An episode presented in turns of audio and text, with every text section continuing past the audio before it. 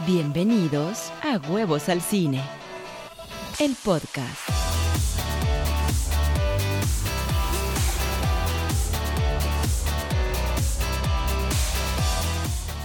Hola, ¿cómo están? Bienvenidos a este podcast de Huevos al Cine. El día de hoy vamos a platicar de lo que hace un director, lo que son las funciones del director, pero en concreto de aquellas películas que no tienen dinero, cómo levantar un largometraje sin dinero. Y para eso vamos a platicar con el director Eduardo Martínez Clorio, mejor conocido como El Chichas, director de la película Deseo, Deseo, que ha sido nominada en varios festivales. Acompáñenme.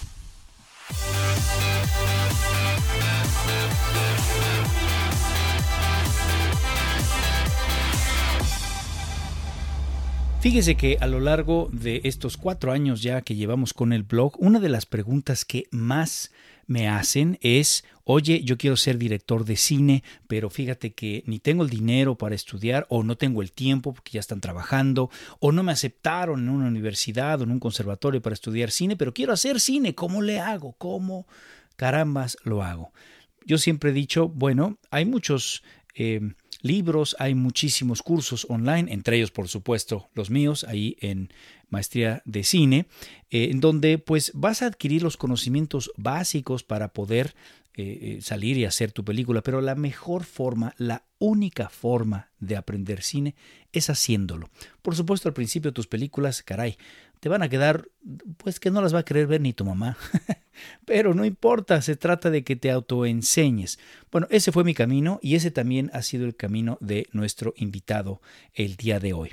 Antes de presentarlo, me gustaría recordarles cuáles son nuestras redes sociales. Recuerda que está el portal rodolforribapalacio.com en donde tú vas a poderte dirigir a lo que tú necesites. Ahí está la liga para los cursos eh, de maestría de cine, también está la liga al blog en YouTube de Huevos al Cine, también está la liga a estos podcasts, etcétera, las conferencias, todo lo que estamos manejando, también están los trailers de las películas que, que, van a salir de Huevo Cartoon y demás. Entonces ahí está, también mis redes personales, eh, Rodolfo Rivapalacio a la triste, mi Facebook, mi Twitter es arroba Rodolfo el huevo y por supuesto también está el Facebook de Huevos al Cine, el Twitter de Huevos al Cine, todo seguidito, Huevos al Cine, y el correo huevosalcine arroba gmail.com.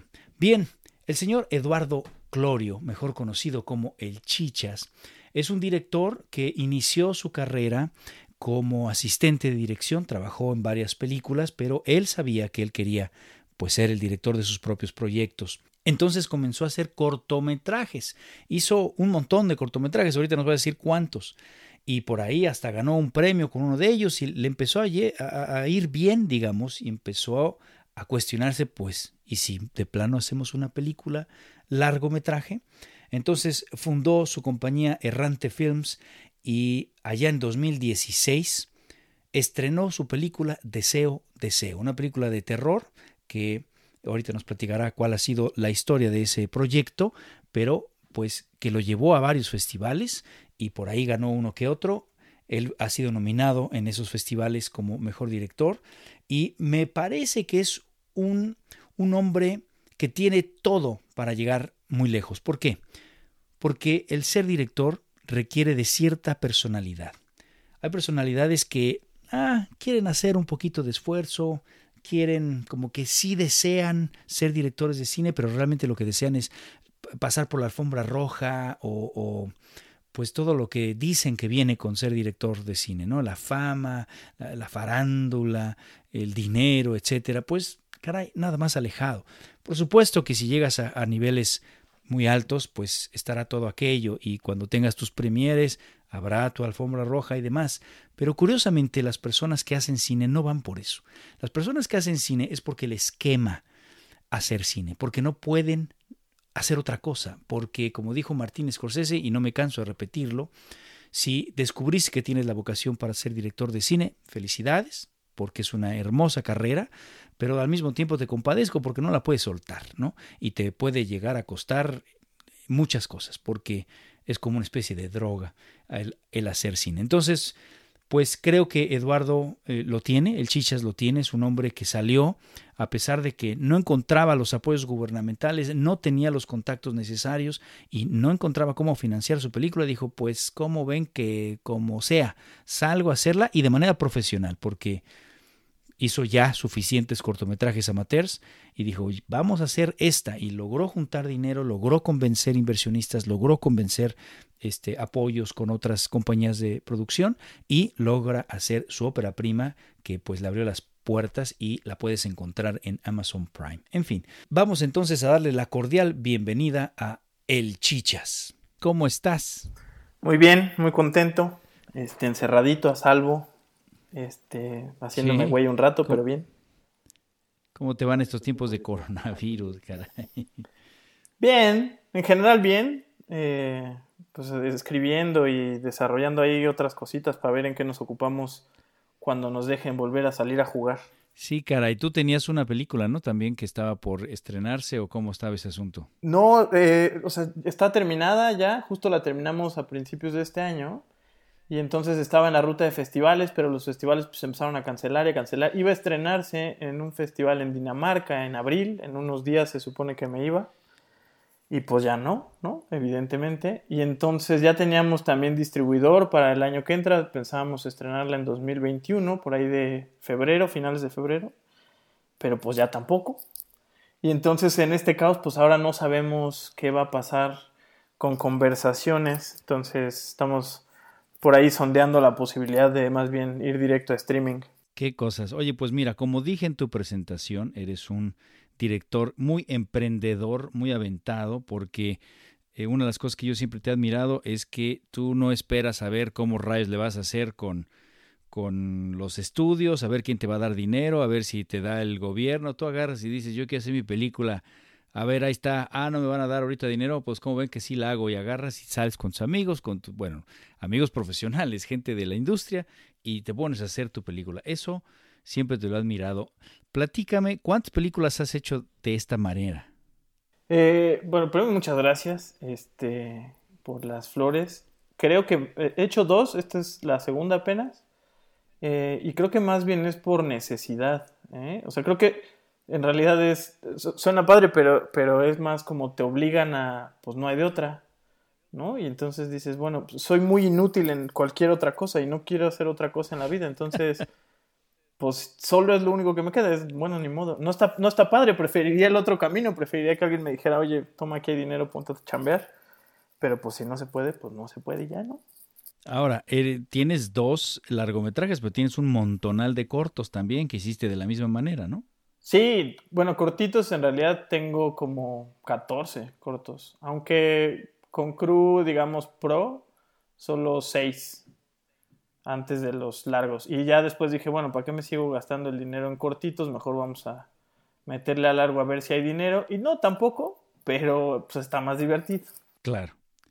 Oye, bueno, tu película eh, primera, digamos, tu, tu ópera prima como largometraje fue Deseo Deseo, allá en el 2016, más o menos, ¿no? Sí, señor, 2016. Y esa película ha sido muy premiada, ¿eh? Fue una, una película dura, es una película que inclusive si quieren ver el review que yo me aventé de, tu película, está ahí en, en, en, el blog de YouTube de Huevos al Cine, pero es una película dura, es una película fuerte. Yo me acuerdo cuando vi la primera escena, tu escena gancho, detuve la película y dije, ah, caray, así va a estar el asunto, ¿no? Este, sí, pues sí, requiere uno estómago, me tengo que preparar para esto. Bueno, esa película, ¿cómo la hiciste? Esa película salió porque en 2015 eh, le pedimos dinero en cine para hacer eh, otra cosa que se llama Destino Manifiesto, que es una película mucho más cara, y nos dijeron que no, y entonces dijimos, no, bueno, pues oigan, pues sí, sí necesitamos hacer cine ya, yo ya tengo treinta y, treinta y tantos para no balconearme, ¿Qué, ¿qué onda? ¿Cuándo empezamos o qué? Y entonces mis, mis, otros dos socios y yo diseñamos una película de horror porque según nosotros en nuestra cabecita loca de ese entonces, eh, el mercado mexicano respondía a comedias románticas o terror y las comedias románticas pues no nos gustan. Entonces dijimos una de terror. Está muy chistoso que a ti se te haga muy fuerte porque para nosotros la hicimos pensando en que tenía que ser light para que todo mundo pudiera verla, ¿no? Y la, la, nueva, la de conversaciones, que no es de terror en realidad, es mucho más fuerte que Deseo Deseo.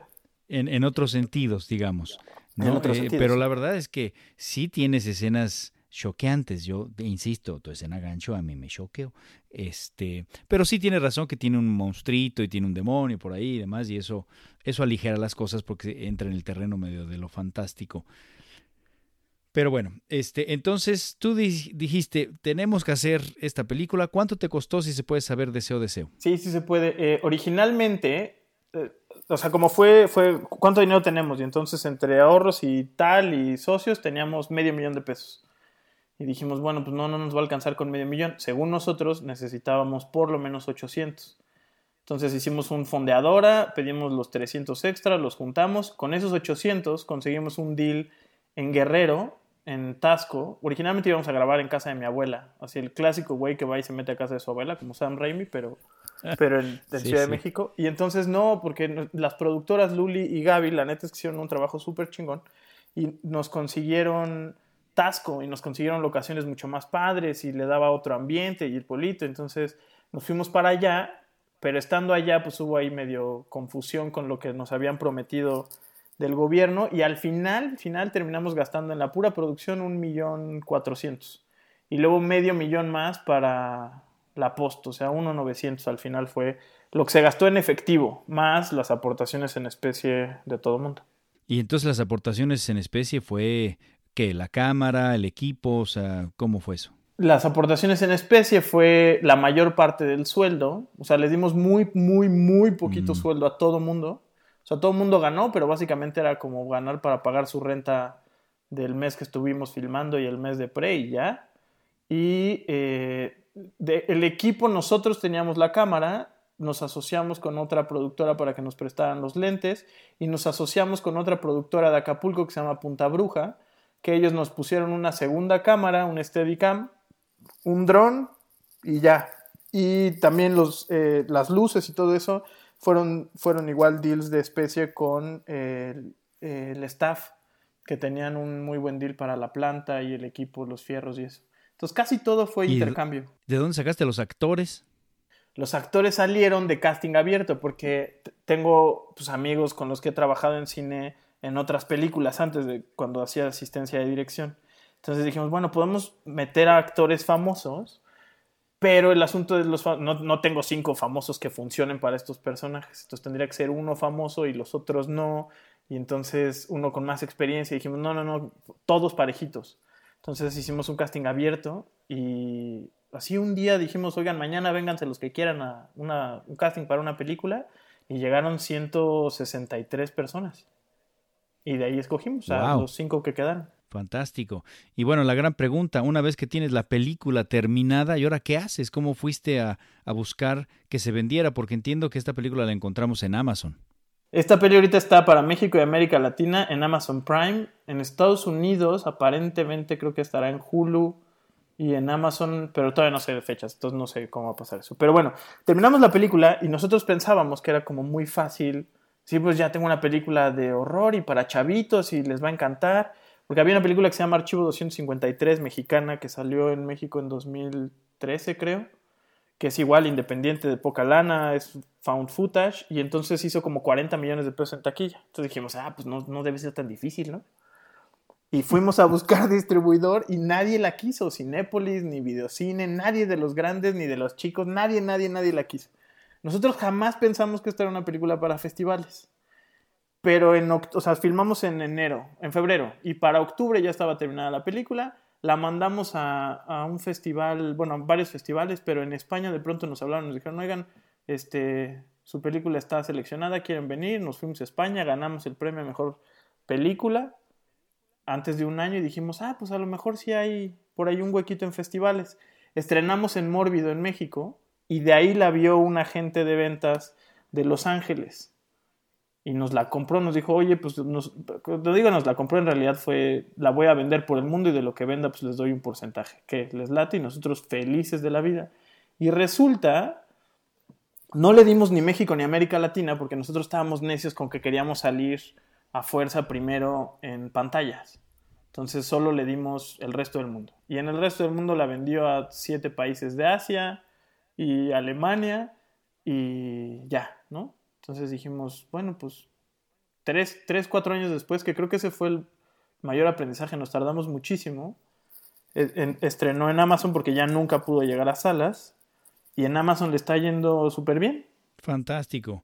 Oye, ¿por qué, ¿por qué el terror? ¿Por qué te gusta perturbar, porque tu siguiente película, la que, la que decías que es más fuerte, que es Conversaciones, pues si bien no es terror, pero también es bastante perturbadora, ¿no? También lidias con, con la parte oscura de, del hombre. ¿Por qué te gusta esa parte? Sabes que creo que eh, cuando hicimos Deseo, Deseo, no, no, o sea, escogimos terror de verdad porque la comedia romántica, dijimos, además de que ya hay muchas, nunca es un género que me ha gustado ver. Todos los demás mm. géneros los puedo ver y, me gustan y tengo mi película favorita de todos, pero la comedia romántica en específico me cuesta mucho trabajo. Y te juro que escogimos terror básicamente porque dijimos, necesitamos que se venda, ¿no? Y entonces es más fácil vender oh. terror mexicano. De por qué me gusta el lado oscuro, porque sí, cuando voy al cine sí me gusta que, que las películas me provoquen cosas. Y por alguna razón que probablemente debería ir a terapia para entender de dónde viene, a mí me parece más fácil llegar a esas emociones y maltratar a mis personajes que tratarlos bien. Y entonces disfruto más cuando estoy escribiendo, empezar a, qué es lo peor que le puede pasar a este güey, qué es lo peor que le puede pasar a esto, qué es lo peor que puede pasar ahora. Y así se van construyendo todas las historias, siempre. Ok, entonces hablemos de conversaciones. Es una serie, como bien lo dice el título, de conversaciones entre un par de personajes, como cortometrajes que luego se van entrelazando este, y que pues también lidian con esta parte perturbadora. ¿Cómo levantaste conversaciones? Porque aquí sí tienes actores eh, un poquito más conocidos, em, hay una mejor producción. Conversaciones surgió porque pasó exactamente igual que con Deseo Deseo. Volvimos a pedir dinero para otra película que se llama Sin lugar para los rotos, que es una comedia, eh, y nos rechazaron. Entonces me desesperé y dije, no, no me voy a esperar a que pase otra vez esto. Y ahora, en lugar de decir hagamos una película que podamos vender, ahora sí pensé en hagamos una película que tengo ganas de hacer. No que no quisiera hacer la otra, pues, pero, pero esta sí quería que tuviera una estructura con la que yo me sintiera más cómodo y que me retara más. Y entonces empecé a buscar eh, como historias y cortitos para inspirarme y decir de qué iba a ir la, la película. Y me puse una peda con Paco Arriagada, y entonces ahí nos acordamos que hace como 15 años o más, tal vez ya casi 20, este, y, habíamos pensado hacer una película de historias y él tenía un cortito que me gustaba mucho y yo tenía un cortito que estaba bien padre. Y a partir de esos dos cortitos empecé a buscar qué tenían en común y empecé a desarrollar ideas para las demás conversaciones. Y al final terminé con una historia de 10 cortitos que no podían estar aislados, no podía ser una antología porque me dan muchísima hueva las antologías. Y entonces empezamos a armarlo como en rompecabezas y me robé la estructura de Pulp Fiction y la mezclé con lo que hace eh, Nolan en Dunkirk. Y entonces hice una mezcla mm. de estructuras rara con eso y desarrollamos toda la peli. Esta salió más barata porque ahora, en lugar de tener una locación principal, dije, tengamos cinco o seis locaciones principales. Para tener actores famosos ahora dije, no los puedo tener cuatro semanas gratis, ni cinco semanas gratis. Entonces más bien necesito que todos estén tres o cuatro días máximo. Y ahora sí le hablé a amigos con los que había trabajado y cosa que me sorprendió muchísimo fue que había actores a los que les mandaba el guion y le decía, se lo mandé a todo mundo, a todo mundo, a todos los actores que puedas imaginarte, no voy a decir nombres para no ventanear a nadie, pero a todos los famosos, o sea, famosos, famosos, famosos AAA. Y la mayoría me decía que estaban ocupados, que no podían, pero los que de pronto les gustaba el guion me decían, sí, pero no puedo ahorita, ¿cómo ves si te esperas cuatro o cinco mesecitos? Y yo dije, no, no, no, no, no, ya tiene que ser ahorita, porque si no, yo también tengo que trabajar y estos son los meses en los que no hay nada que hacer. Y entonces así fue que la banda empezó a leer el guion, les gustó, hicimos casting con un par y jaló. El arte lo diseñamos a partir de la locación, no al revés. Y entonces mm. decíamos, oye, escribí muchas historias también medio mañoso, porque le hablaba a mis amigos y les decía, oye, este, ¿me puedes prestar tu casa para grabar tres, cuatro días? Sí, claro. Y entonces decía, bueno, pues en esta casa tiene que vivir una pareja de clase media con este perfil, que es básicamente el perfil de mis amigos para que no brincara. Y entonces decíamos, ah, pues esta pareja vive aquí, ¿cómo ves la paleta de color? Ah, pues está bonito. Entonces toda la paleta de color va a partir de, de la locación. Entonces nos ahorramos mucha lana en arte, que en la otra peli no, y en efectos especiales evidentemente todavía más, ¿verdad? Ahora, creo que una parte importante para que tú puedas vender tu película después es el look de la película. O sea, tienes que tener suficiente equipo, suficiente calidad para que puedas eh, venderla. Eh, ¿En qué está filmada esta película? Eh, las dos están en 4K, pero la anterior fue con cámara Blackmagic y esta fue con Sony. con la mm. más chiquita de las cinealtas, creo. Y a lo mejor me escucha mi fotógrafo y me escupe y me dice, no, no es cierto, pero según yo sí. Pero las dos están ¿Qué tan difícil? ¿Qué tan difícil fue este trabajar con los actores en estas escenas? Porque tienes escenas complicadas, o sea, que, que yo, por ejemplo, nunca me he enfrentado en el set y no sabría cómo hablarle al actor, decirle, mira, en esta parte te, vas a encuerar y ahora te van a cortar un dedo y una serie de cosas que, ¿cómo, cómo ensayas? ¿Cómo los preparas? ¿Cómo, cómo es ese proceso? es creo que ahora el proceso que más me gusta de todos. En Deseo Deseo aprendí muchas cosas sobre cómo trabajar con los actores, pero ahí yo, tenía, yo le tenía mucho miedo a, los actores. Suena raro, pero, pero en serio me daba miedo como no sabía qué les podía exigir o qué no, o, si toda la información tenía que venir de mí para ellos. Y entonces fue una cosa medio, medio extraña y rara. Pero después de, de terminar la peli y de ver cómo más o menos funcionaba, tomé un par de cursos de, de, actuación, no de dirección de actores, sino de actuación, porque quería entender más bien cómo funcionaba el proceso desde el lado de los actores. Y cuando llegué a, digo, a conversaciones, más bien me puse a trabajar con ellos como si fuéramos dos actores preparando una escena. Y entonces les decía, esto es lo que yo creo más o menos del personaje, esta es la base que tiene que ser sí o sí. Vienes de aquí, este es tu pasado y te conectas así con estos otros. Pero empezamos a buscar primero quién era el personaje, ¿no? O sea, cómo es, cómo reacciona a ciertas cosas. Antes de empezar a entrar en detalles es eh, si es una persona proactiva, si no, si es brillante, si, si es disperso, etcétera, etcétera. Y una vez que ya teníamos eso, empezamos a investigar por otro lado situaciones reales. Entonces veíamos cómo reaccionaba la gente y encuentras unas cosas en internet, carnal, que si tú buscas martillazo en la cabeza a alguien, lo encuentras. Híjole, qué horror. Sí, entonces cuando empezamos a ver cómo reaccionaba la gente en situaciones reales, dijimos, bueno, pues tenemos que apegarnos a esto, o sea, tratemos de hacerlo lo más realista posible. Y todo fue ensayos y ensayos y ensayos. Y me pasó una cosa que jamás en la vida me había pasado y es uno de los descubrimientos más cabrones que he tenido. Estaba ensayando con Alberto Estrella en una secuencia en la que él es un eh, mecánico que tiene una relación súper rara con su hija y va a terapia. Y no, no explico por qué, pero bueno, está en, está en terapia con un psicólogo clase media, joven, millennial. Y entonces cuando íbamos a ensayar por primera vez la escena, yo ya les había mandado eh, el guion y les dije, oigan, lo primero es que quisiera platicar del personaje y hacer una lectura en frío, sin necesidad de meterle emociones ni nada. Pero Alberto llegó ya súper preparado, ya tenía una propuesta de personaje. Y en cuanto entró en personaje, mames, el te juro que la sensación del cuarto cambió. O sea, la vibra en el cuarto se sentía pesadísima. Jamás había visto que podía pasar una cosa así. Y a partir de lo que pasó con Alberto, eh, con ese personaje, eh, eh, entendí un poco lo que los actores llaman como estas energías entre los dos actores.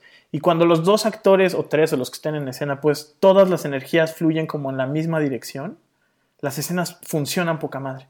Y eso se da más como en teatro, cuando empiezas a ensayar más, más como si fueran piezas de teatro. Entonces, en conversaciones, como eran cortitos de ocho minutos, pues, lo ensayé como si fueran obras de teatro cada una y está de súper huevos, la neta. Qué bonito proceso. ¿Hasta dónde, por ejemplo, cuando estás en, en los ensayos y dices, híjole, esto esto lo hubiera yo filmado, esto ojalá y lo pueda repetir cuando estemos en el set, ¿no? Porque dices, esta magia en la que entran, de repente, este, ¿cómo la repites, cómo la replicas ya cuando están en vestuario y en el pleno set? Sí se pierden algunas cositas, pero creo que el porcentaje que pierdes es mucho menor. O sea, sí pierdes un poquito de frescura, pero como la gente no vio el ensayo, pues no sabe que se está perdiendo. Entonces, es lo mismo cuando haces cuatro o cinco tomas, de pronto tienes una toma que tienes una cosa espectacular y dices, ay, güey, pero se echó a perder porque estaba en soft el foco, por lo que sea, ¿no? Entonces, son cosas que pues ya aprendes y dices, pues sí, voy a tener que perder unas por otras, pero sí, a mí, a mí al menos hasta ahorita me funciona más, sobre todo en este género, no sé en comedia, por ejemplo. En comedia como si necesitas la espontaneidad y la frescura, no, no sé si funciona igual, aunque estaría interesante como explorarlo. Claro. Y qué curioso que con conversaciones que me acuerdo cuando la estabas este, preparando, me decías, esta va a ser festivalera. Y Deseo, Deseo, no, no, no, este es comercial. Y curiosamente fueron al revés. O sea, Deseo, Deseo fue, terminó en festivales ganando un montón de festivales, nominada un montón de veces. Y Conversaciones te ha costado meterla a los festivales y curiosamente agarró la distribución más rápido. No, no sé qué ¿Es así? Sí, sí, así fue. Y no, no tengo idea por qué ya dije, no, bueno, ojalá haga dinero entonces esta, ¿no? Así en esa lógica, pero no, no sé. Es que no, no, o sea, yo veo mucho tus, tus, eh, veo, veo mucho huevos al cine y trato como de entender cómo funciona el negocio, pero no tengo idea de verdad. No sé qué buscan los productores, no sé cómo compran, no sé cómo decide la gente que ver o no ver. O sea, está rarísimo. Lo que pasó con Parásitos me pareció una cosa formidable. Me encanta la película, pero es como neta, 150 millones de pesos una película coreana. Sí, sí, sí, yo también lo he platicado tanto en el blog de, esto es un fenómeno, ¿no? Y bueno, eh, una cosa es la teoría y otra cosa es la práctica. Yo también me enfrento mucho cuando voy a los estudios y empiezo a, a pichar y yo digo, no hombre, esta, este pitch se lo van a pelear y no hay ni quien lo quiera. Me, me suenan los grillitos después de hacer el pitch, ¿no? Y otra por ahí que dije, híjole, esta pues vamos a llevarla porque, pues para completar los tres proyectos, ¿no? Y esa es la que terminan eligiendo.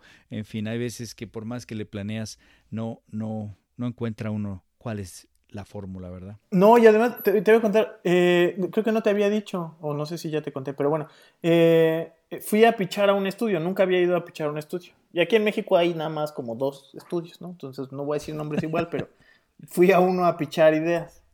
Y entonces, igual llegué con mi catálogo de ideas y dije, no, hombre, esta, esta es la chingona, les va a encantar, no hay forma de que me que no está. No, no les gustó ninguna, no. Ah, bueno, gracias, nosotros te llamamos. Oye, pero tú dices que hizo la de esta de deseo, deseo, no sé qué, ¿no? Sí, ah, ok. No me dijeron nada y unas semanas después me hablaron para decirme, oye, del pitch que nos diste, está padre y todo, no nos gusta nada, ahorita no estamos interesados, muchas gracias, pero ¿sabes que estaría bueno hacer un remake de Deseo, Deseo?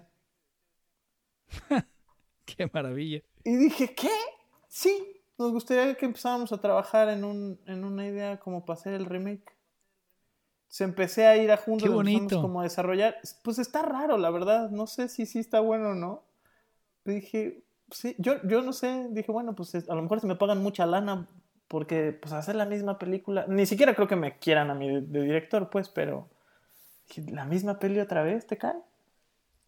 Pues no sería la primera vez, ¿eh? es algo común en donde de repente, eh, sobre todo cuando vas a Estados Unidos, ¿no? un director extranjero hace su película en su país y de repente gustó, pero no como para comprarle y ponerle subtítulos. Mejor vamos a hacer el remake y le dicen al director, ¿te interesaría? ¿Cómo no? Y la vuelve a hacer y le sale mejor. O sea, no sería la primera ocasión, ¿no? Pero sí, sí te entiendo esta sensación de otra vez, pues ya, ya, ya le di carpetazo, ¿no? Claro, y además yo les dije, oigan, pero podemos hacer las dos. O sea, igualita, si quieren. O sea, la misma premisa, pero cambiémosle un poquito. O sea, ¿por qué la exactamente igual no? No, no, nos interesa igual, igual. Ah, bueno. Y luego se atravesó el coronavirus y pues ya no, ya tuvimos que parar ahí las pláticas, pero...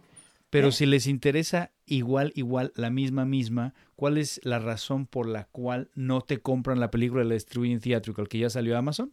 No, no, no, no, no lo sé, porque además este, este estudio ya, ya en su momento fuimos a buscar distribución con ellos y no les había interesado la película. Hasta ahorita dijeron, ah, sí, está padre. No sé por qué quieren, hay, quieren que cambie algunas cosas de guion. O sea, quieren que la premisa les encanta, pero quieren que ajuste algunas cosas. Básicamente lo que quieren es que haya un protagonista claro. Mm. Que, que, la peli no lo tiene, que sí es una falla un, defecto que tengo a la hora de escribir. Entonces eh, dije, bueno, pues sí. Y supongo que, siendo honestos, deben decir, la verdad, si se ve chafilla, carnal, o sea, No es como, no sé cuánto le piensen meter, pero supongo que más de dos millones de pesos sí. Entonces, a lo mejor la quieren bien hecha, no sé. Ah, yo no creo que sea un error el que no tengas un protagonista claro, es un estilo, ¿no? Tú haces películas como de ensamble. Y bueno, las películas de ensamble, pues cada personaje va con su arco y demás. Para muchos estudiosos sí te dirán, espérame, entonces, ¿cuál es la tesis? Es, es otro estilo para mí, pero no necesariamente un error. Yo por echarte porras, ¿eh? no, gracias, gracias. Porque sí, básicamente ese es el asunto con, con el estudio y me pusieron además a estudiar una cosa ahí rarísima. Es como un Save the Cat, pero en esteroides, en donde analizas hasta el entorno mundial y cómo está la vibra de la gente y en qué están pensando los rusos. Y una cosa de verdad rarísima. Pues está padre. ¿Qué es eso? ¿Qué es eso, caray? Pero bueno. Oye, yo quiero saber quién es el Chichas. Y por lo mismo, mi primera pregunta en este sentido es, ¿por qué te dicen chichas? ¿Por qué te gusta a ti presentarte como el chichas? Nunca te he contado por qué me dicen chichas, ¿no? Sí, tal vez, no sé, no me acuerdo. Sí, eh, sí, sí me has contado, pero... Pero contémosle a todo mundo. Este, en la prepa ah, estábamos organizando, bueno, organizábamos eh, fogatas en casa de, de, amigos para irnos a poner pedos y pues, cotorrear. Y entonces en una de esas yo no fui a una fogata. Y en la fogata ya todos borrachos, alguien gritó, ¿cómo no trajimos salchichas? ¿No? Salchichas pasas. Y entonces alguien preguntó, ¿quién es el chichas? ¿Quién es el chichas? Y al siguiente lunes en la escuela ya, ah, pues yo no había ido, entonces, ah, pues es Clorio. Y al siguiente lunes ya todo el mundo me decía, ¿qué pedo, chichas? ¿Qué onda, chichas? Y yo decía, hola. Pero no, ¿qué? ¿Por qué? ¿Qué pedo? Me gané un apodo sin haber estado ahí, qué chingón. Y, actualmente me gusta porque es mucho más fácil que la banda se acuerde de ti. Si dices Eduardo Martínez, es como, güey, hay 4000 Eduardo Martínez en el cuarto ahorita, cabrón. Si dices chichas, hay un chichas. Y lo más chistoso es que además es un apodo que es como muy amigable. ¿Sabes? Es como chichas, es como chichas es buena onda. Chichas suena alivianado. Entonces, me gusta más esa vibra que, ay, Eduardo Martínez. No, y se me quedó ya como costumbre, la verdad. ¿Cuál es tu película favorita? Ay, híjole, no, pues ahí sí está como de la película. No sé, no creo que sea mi película favorita, pero te voy a decir la película, la primera película que yo vi que dije, quiero hacer eso. O sea, la, la primera película en la que yo tengo conciencia de haber dicho, ¿cómo hizo eso? No sé ni quién lo hizo, pero quiero hacer eso, fue Pulp Fiction. Yo tenía 12 años y, la quise ir a ver al cine porque yo era muy fan de Bruce Willis. Entonces, todos donde salía Bruce Willis yo lo veía todo el tiempo. De hecho, me rentaron una vez en, en Betamax, que ya uno sabe la edad que tiene, digo en Beta, me rentaron Duro de Matar. Y la vi como, no te miento, 16 veces en el tiempo, en los, el fin de semana que te dejaban rentarla. Y entonces eh, quería ver Pulp Fiction y fui al cine y no me dejaron entrar a verla. Y entonces mi abuela la rentó y, se sentó a ver conmigo Pulp Fiction, mi abuela. Oh my God, ¿no se traumó? Sí, no entendía qué estaba pasando, pero yo estaba tan clavado que ella no me decía nada. Terminé de verla, yo estaba extasiado y mi abuela me dijo, no entendí bien. Lo que sí recuerdo, te, juro, fue que además me sorprendió que entendí la película, o sea, entendí todo y estaba toda partida, y ibas y regresabas y no explicaba de dónde venían los personajes, ¿sabes? Entonces eso me encantó y los diálogos eran una cosa maravillosa. Esa película fue la primera donde dije yo quiero hacer cosas como esa. Y después, pues ya pasé por el proceso que pasamos todos cuando quieres empezar a esto de solo copias y te vuelves una cosa sin pensar mucho y sin, entender cómo llegó Tarantino, eso más bien solo dices yo quiero ser Tarantino, ¿no? Y pasé por esa etapa y no sé si ya la superé, pero creo que al menos ya la entiendo mejor. Entonces podríamos pensar que tu director favorito es Tarantino creo que fue de los, de los primeros que hizo esta cosa. Ahora en realidad, eh, directores que admiro un chingo, mexicanos, Rodrigo Pla, no es mexicano pues, pero eh, pues ya básicamente lo adoptamos. Este, tiene unas cosas que, me encantan. Evidentemente Scorsese también es como brutal, Nolan.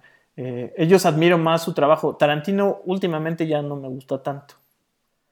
Siento que ya como que se engolosinó mucho en sí mismo y dije, o sea, hasta Glorious Bastards sí, pero ya últimamente ya... O sea, como director creo que ya no, ya no ya no busca muchas cosas nuevas, ¿no? Ya básicamente creo que solo es sobre él mismo todo el tiempo. ¿Cuál es tu gusto culposo? Eh, me encantan las películas de ficheras. Una de mis películas que más disfruto en la vida es La Pulquería. ¿Really? Es una joya, te lo juro. El nada más guion... la dos. ¿Mandé? La dos nada más. No, no, la dos, bueno, la dos no es tan mala, pues, pero la uno de verdad el guion a mí me parece maravilloso. La premisa. Con la corcholata, con el diablo, híjole, qué cosa, con el inclán. Yo debo decirte que también la disfruté mucho cuando la encontré. Además la encontré cuando yo era adolescente y Claro. pues bueno, había este ciertas escenas cachondonas y yo decía, oye, esto está bueno, comedia y cachondón, pues está bueno. Es muy divertida, la película es muy divertida. Y, ¿sabes qué me gusta mucho de esas películas? Que, que se ve como todo mundo se está divirtiendo al hacerla, que se ve que solo son cuates echando desmadre y además les están pagando por hacerlo. Entonces, la película evidentemente les valía gorro, el lenguaje y la factura y lo que sea, pero los envidio porque se la pasaban muy bien y hacían tres o cuatro películas al año, cosa que, pues no, ahorita es imposible, a menos que te llames Woody Allen o Clint Eastwood, que no sé cómo le hacen, pues no haces eso, ¿no? Sí, no. Oye, Dime. ¿y cuál es la película que más odias? Eh, Japón, Que te revuelva, que te revuelva el estómago. Japón de, de regadas. La primera vez que la ¿Por vi. qué? Híjole, no, o sea, tiene muchos años que no la veo y a lo mejor ahora si la veo la, la podría valorar distinto, pero me acuerdo que cuando la vi dije, no puede haber tanta pretensión en un ser humano. cabrón". O sea, esta cosa de tratar de tirar la neta de la vida con un güey que sufre mucho porque vive encerrado acá en la sociedad capitalista y se va y encuentra la dulzura del pueblito y estos planos largos, largos de, güey, eres un huevón y no tienes cómo llenar 90 páginas, entonces dices voy a tener 10 minutos de ese árbol. Eso a mí me molestaba muchísimo. No, no digo que ahora piense eso de regadas, porque además su última película me gustó muchísimo. Pero esa la vi y sí me enojé, cabrón. Y otra que acabo de ver recientemente que me hizo encabronar, la de Placa de Acero, la mexicana. Ah, sí, sí, la mexicana que intentó ser un regreso como las películas de Body Cups de los ochentas o algo, ¿no? Hijo de su bicho. Esa sí me hizo encabronar. El género me gusta mucho, pero está malísima, está muy mal hecha y el humor es terrible. Y es del mismo director que ahorita se me fue el nombre que hizo Archivo 253 justamente. Entonces dije, ay, pues esa era Mm. buena, buena idea, a lo mejor esta está... pa-". No. No, no, no, no, no, sí me hizo enojar mucho. Ni siquiera terminé de verla. Qué barbaridad. Sí, yo, fíjate que el otro día dije, ay, yo tengo que ver esta película porque eh, una persona dentro de, tampoco quiero decir nombres, pero dentro del, del distribuidor, de la compañía distribuidora de la película de huevos, me dijo, esta película me encantó, está divertidísima, vela. Yo, ¿en serio? Ah, pues qué padre. Y chin, con esta referencia, pues ya menos me dan ganas de verla. Pero vela, vela, porque a lo mejor es una cosa en medio, a lo mejor no es tan mala como yo digo, a lo mejor no es tan buena como dice otro dude, no sé, ¿no? ¿Qué actor o qué actriz es eh, tu favorito? Así del mundo mundial, para ver o para trabajar con. No, para ver. Eh, ay, Daniel Day-Lewis. ¿Y actriz? Natalie Portman. ¿Por qué? Natalie Portman tiene estas, esta cosa en la que creo que ella pudo haber escogido ser como una cara bonita y cierto tipo de películas. Y cuando escogía películas que le exigían, creo que empezó a demostrar que sí podía, ¿no? Digo, empezó con una cosa tremenda como la de la del El León. profesional, ¿no? Sí, el profesional. Eh, pero la- creo que las cosas que va escogiendo y la forma en la que las enfrenta está increíble. Ves Cisne Negro y dices, ¿qué pedo con esta mujer? O sea, no con ella, sino con el personaje que está súper chingón. Y ves cosas como Before Vendetta y ves cosas que son como mucho... Closer, Closer es- tiene una de las actuaciones que a mí más me gustan de cualquier actriz en el mundo. Closer es una película, por ejemplo, que a mí me gustaría hacer algún día. Fíjate, esta es justo la siguiente pregunta que tenía. ¿Qué película sueñas con hacer o qué estilo de película quieres hacer? Pues mira, la verdad es que, que- ¿qué película quiero hacer? Me gustaría dirigir eh, Huevos 6, pero no sé si no sé si me vayan a dejar. Estoy ahí pichando. Mira, mira, la, la risa, la risa. ¡Ah! que me eché. Este, no, me encantaría no, pues ya me quieres, me quieres bajar la chamba, mano, pues de eso cómo.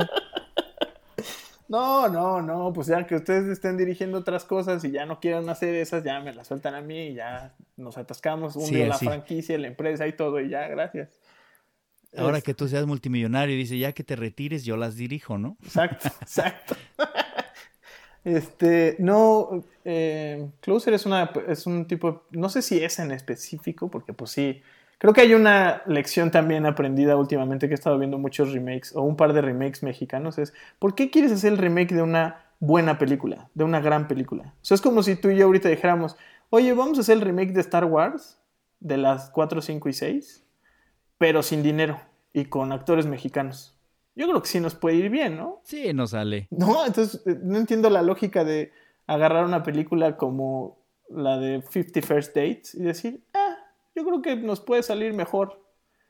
O agarrar, eh, bueno, ya no voy a decir nombres, pues no nos va a meter en pedos, pero este, me gustaría hacer un remake de una peli como más baratita y hacerla grandota, como, ¿viste la de Jesucristo contra los zombies? No, ¿qué es eso?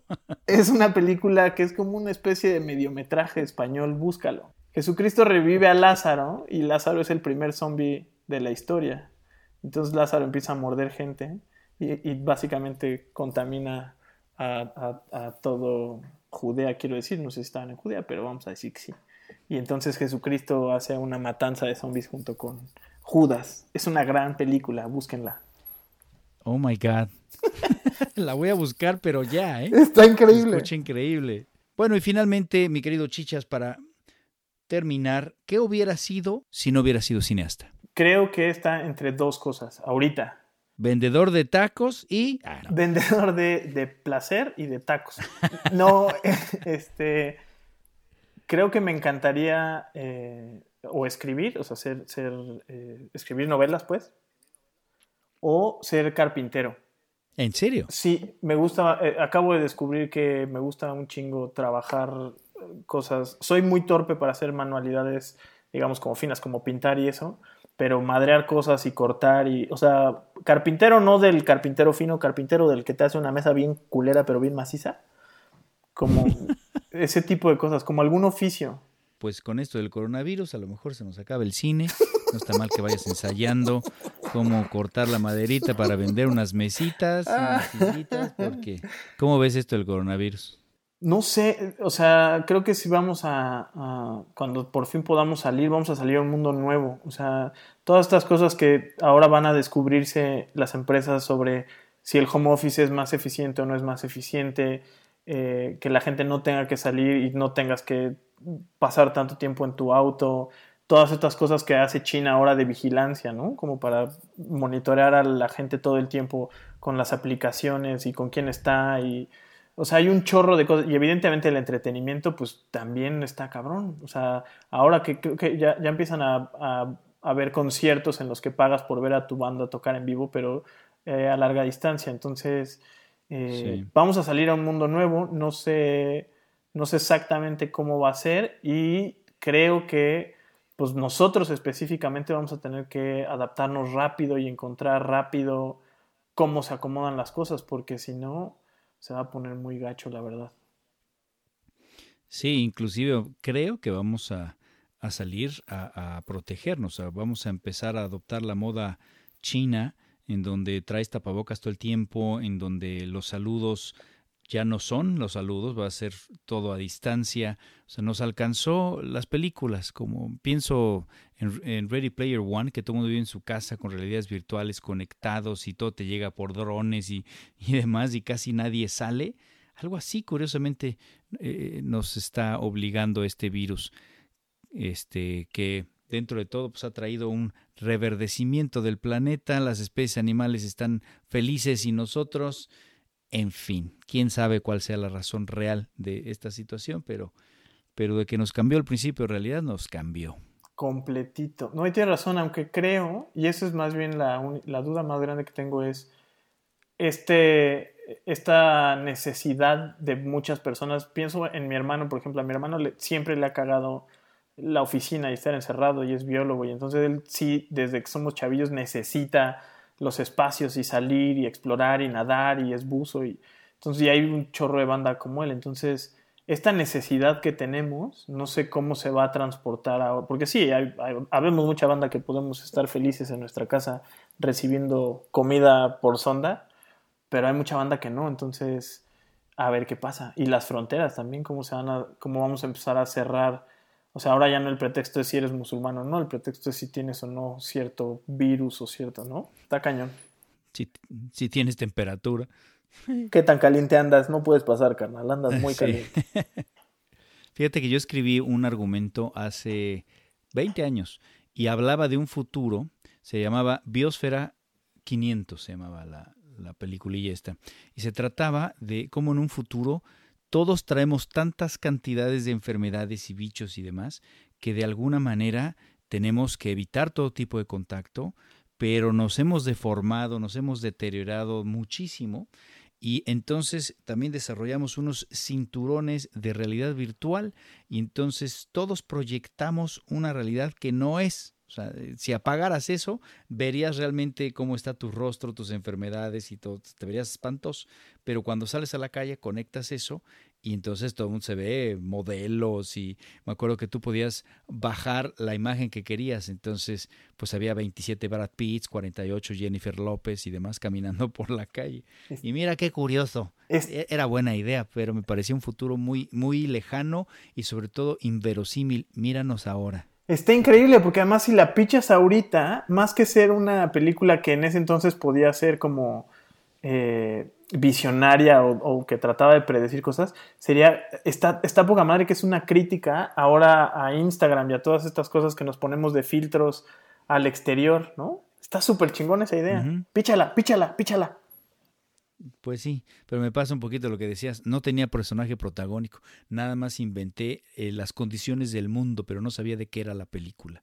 En fin, pues todo un placer, como siempre, platicar contigo, mi querido Chichas. Este, gracias por todo tu conocimiento. Eh, otra vez te reitero mi admiración por tu, por tu entrega, por tu pasión. Te agradezco muchísimo. Me da muchísimo gusto como tener esta, este tipo de pláticas. Está súper chingón. Y un abrazote. Igualmente un abrazo. Gracias pues de primera mano ya tienen un testimonio de lo que es ser director de cine. Ya sabes, si tú crees que tienes esta vocación, pues ya lo escuchaste, ya lo escuchaste. Tienes que sentir que te quema por dentro, que no puedes hacer otra cosa, que tienes la estamina para seguir adelante, aguantar los rodajes y sobre todo no darte por vencido. Creo que eh, por ahí un profesor mío me dijo, el hacer cine es ser capaz de aguantar el no porque caray, ¿cómo te van a decir que no? Después de 100 nos, vendrá el primer sí. Eso significa ser perseverante. Aquel que es capaz de aguantar 100 noes o los que sean para que llegue el primer sí. Muchísimas gracias, por favor suscríbanse al podcast, compártalo y bueno, nos escuchamos la próxima.